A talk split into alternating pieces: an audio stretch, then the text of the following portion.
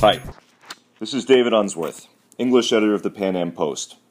Today we'll be speaking with Thomas Peters, CEO of UCampaign, which creates apps for political campaigns. Thomas has a BA in philosophy from Ave Maria University and an MA in bioethics and medical ethics from Sacred Heart Seminary. His company created the official Vote Leave app, which was cited as being instrumental in last year's surprise Brexit vote, in which the UK voted to leave the EU by a 52 48 margin.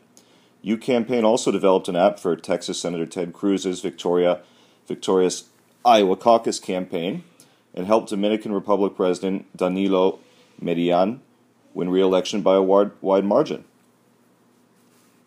Uh, Thomas, thank you so much for being with us today. Pleasure to be with you, David. Um, that's that's very interesting. Just out of curiosity, to begin with, how did you get in touch with Danilo? Uh, it's Danilo Medina, right? Medina, yes. So this was a fruit of our relationship with the software company NationBuilder, which is perhaps one of the largest software providers to com- uh, to campaigns around the world. And so, through our relationship, the uh, digital team for Danilo Medina's reelection campaign came to us and asked if we could adapt our technology uh, to their race. And it was our first international campaign, and it proved to be a very good practice run for the work we're now doing around the world. So, to begin with here, what is so revolutionary about the apps that you develop for political campaigns? One thing that in in your on your website, one thing that you talk a lot about is the concept of cultivating online communities. Um, I've also noticed that you you know this is really about motivating people. You you work with something called action points. How do action points work, and how do they motivate people to participate in political campaigns? Well, what we're learning from smartphone uh, consumption in general is that people love games.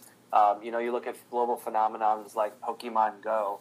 Uh, people love the just you know engaging factor of trying to achieve something, and then you know the points and the badges kind of become a roadmap for what you're supposed to do. It gives you a, a direction, and so we use the same concept of gamification in our apps to incentivize people and help them to understand what's the next action we want them to take. And it's proven to be extremely uh, popular. Um, one of the things that we do, for instance, is the top badge that you've unlocked appears next to your name when you post on the app newsfeed. And so very quickly people can kind of figure out, oh, you're you know you're a top supporter. I'm going to listen to what you have to say because you clearly have a lot of community credit. It's a, it's a status symbol. It's a way to get uh, credibility in, within a within a campaign infrastructure. It's a way to, to know who's who in the campaign, who has really, you know, pounded the pavement. Absolutely, and it's a way for a campaign to see that much more transparently than if they were just, for instance, using a website. So, you know, we spend more and more of our time on our smartphones, and when we are on a smartphone, we spend 87% of that time in smartphone apps because apps are the most immersive experience. So that is sort of what UCampaign created was an immersive smartphone experience for people who care about politics. Now, when we talk about the nuts and bolts of running a political campaign, uh, fundraising, messaging, uh, you know, in something like the Iowa caucus, it's so localized. You you can have precincts where you have forty or sixty or eighty people, and then of course, you know, fundraising. Give us an idea of how the apps that you build uh, specifically work with these various aspects of running a political campaign? Well, the Ted Cruz uh, Iowa caucus is a really great example of kind of the interplay between big and small. So, you know, on the big side, I think by the time of the Iowa caucuses in uh, January of 2016, we had about 45,000 people on the official Ted Cruz app. And one of the things, one of the breakthroughs that we created was the ability to match their phone address books to a voter file. And so we were able to tell 45,000 people around the country which of their friends and family in Iowa uh, might still be undecided. And we asked them to reach out with a message saying, I can't vote in the Iowa caucuses because I'm not in Iowa, but I hope you uh, choose Ted Cruz, and here's a reason why. And we sent about 3,500 of those texts and emails into the uh, into people going into the Iowa caucuses, and Ted Cruz ended up winning by only 6,000 votes. So even in a massive race uh, for a country as large as America, 6,000 votes can sway something. So that's sure. kind of where we play on the margins. Sure, it was a real nail biter. Um, now, tell us about how you became involved in the Brexit campaign, and, and congratulations. I, I heard you recently signed a contract with the uh, Tory party in the UK. That's right. We're extremely excited about uh, working with our friends across the pond, as they say. So the the Brexit uh, opportunity was again kind of one of those serendipitous moments. There was a digital partner that we had met on the Ted Cruz campaign that was also uh, helping with one of the Vote Leave campaigns, and they quickly saw that this uh, Vote Leave uh, community needed to have an app because they didn't have a way of motiv- uh, mobilizing their supporters. And so we built that app in record time. We built that app in six days because we only had a month to go before the vote. And we released it uh, three weeks before the vote. And in those three weeks, uh, we were able to send out uh, over 150,000 peer to peer messages like we did in the Iowa caucuses. And the, the purpose of that message was to let other people know that they were not the only ones who were thinking of voting leave. And it turned out that more people uh, decided to vote leave than decided to vote remain. Sure, and, and we kind of live in an age where the the academic elites, the media elites, the cultural elites, even the CEOs of some of these big tech outfits like uh, Twitter and Facebook, and tend to lean towards towards the left. And there's even been allegations that Facebook and Twitter have been discriminating against, uh, say, conservative or libertarian points of view. So, how does uh, campaign work in the context of social media and um, I mean, do you see this as a way to to give uh, you know kind of the political right a, a, a new entry point into uh, social media? Yeah, we're trying to level. It's a it's a great question, and I think about that a lot. We're trying to, to do two things. We're trying to level the playing field, and we're trying to increase the overall participation of people in democracy. And I think you know one of the most fundamental promises of the internet is that it's supposed to be free. Um, you should have, it should be a free forum for people, no matter their political persuasions, to share their views and organize. And unfortunately, with a lot of what I call big social, with Facebook and Twitter, there is either an intentional or unintentional bias sometimes, and that means that people who are, are, are more on the center right uh, side of things don't feel as free to share their opinions and feel that their points of view aren't represented. So what we created with UCampaign is just a fresh sandbox where people can say anything they want and they can choose to affiliate themselves with people they agree with. I think it's a new paradigm. Sure. I mean, we've even had we've even seen. Uh, uh, I I haven't thus far heard of cases of Facebook outright banning people for political views, but Twitter has uh, suspended or outright banned uh, several people I mean, uh, Milo Yiannopoulos, for example, comes to mind. Um, but, you know, Mark Zuckerberg, to his credit, did take these allegations very seriously, and he said publicly, "We do not have a political perspective. We, you know, we do not re- restrict the information that you see. We don't promote one point of political view over another." What do you say to that? Well, when it comes to Facebook, I think at the end of the day, Mark Zuckerberg is a very smart businessman. And I think he realizes, looking at their own analytics, that people are unsubscribing because they don't feel like Facebook is the best place to share their political views. Um, if I share my views on Facebook um, that are unpopular, it provokes a fight and that isn't really very fun to look forward to. That's why more and more people are just going on Instagram because if you share pictures, it's neutral and no one gets into a fight. And it's a nice place to be. Um, what Facebook is trying to do is put people more and more into small groups where they can feel free to, to, to communicate. We've created that exact same thing, but the difference is the organizations have access to their supporters directly and don't have to pay Facebook as a middleman. So I think Mark Zuckerberg is responding to both a PR issue and an internal issue about how people are unsubscribing from this platform. Yeah, that's that's that's a very good point. Um, now, you you also, if I'm not mistaken, you also uh, worked in on the Trump Pence campaign. Is that correct?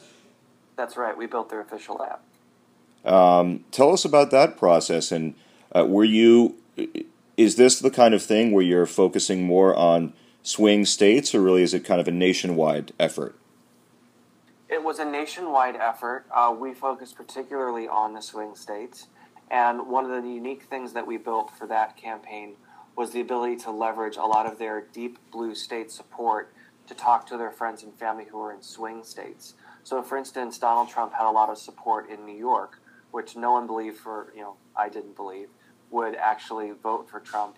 But the people in those states and in New York could text and email their friends and family in Florida which was a swing state, and we sent over uh, 350,000 of those peer-to-peer messages. So that was our, our one of our biggest contributions. Um, also, you know, we're really proud of the work we did for Trump because it was for a candidate that the media is not as in favor of. It didn't get as much press as the Clinton app, but um, we're very proud of our work, and we think we did more. Now, are you um, now, is is UCampaign something that is uh, you're planning on expanding worldwide? Uh, now, are you uh, kind of politically agnostic when it comes to this, or is it more kind of a, a, a platform that you envision for center right candidates? I envision UCampaign primarily as a platform that kind of serves the underrepresented side of the political spectrum. Um, I think it's pretty exceptional that a, a, an organization as small as ours quickly gobbled up the market, and I think that's because there was a huge gap in the center right worldwide for technology like this. Uh, so, uh, on that same thesis, we're now in eight countries. Um, that initial work we did in the UK and the Dominican Republic really opened a lot of doors. Uh, we're in Costa Rica right now. We're in France. Um, there's uh, quite a. we just finished up a campaign in Malta. So I think we've found a model that works, and so I'd like to see it um, in as many hands as possible because it's exciting to see people be more involved in their democracy than they would without our, our platform. And from a technical standpoint, tell us about uh, uh you're based out of Washington, D.C., right? We are. Uh, we also have developers on the West Coast. And, and tell us about kind of the nuts and bolts of putting an app like this together. So, say I'm a, I'm a political campaign, uh, I'm running a, a Senate campaign, I call you up how long does it take to develop the app? And one of the things that you really play up in your literature is how customizable this is. Tell us about how can, uh, campaigns and candidates can customize the app to best suit their needs. Sure. Well, this isn't a this is a chance for me to take credit for all the hard work of my development team.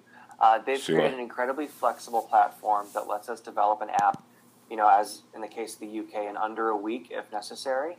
And then there are hundreds of flags and, and switches in the back end to customize the app, particularly to whatever campaign needs you have. So if you're an international campaign in the EU, we have services that make sure your data for your uh, citizens doesn't leave the country.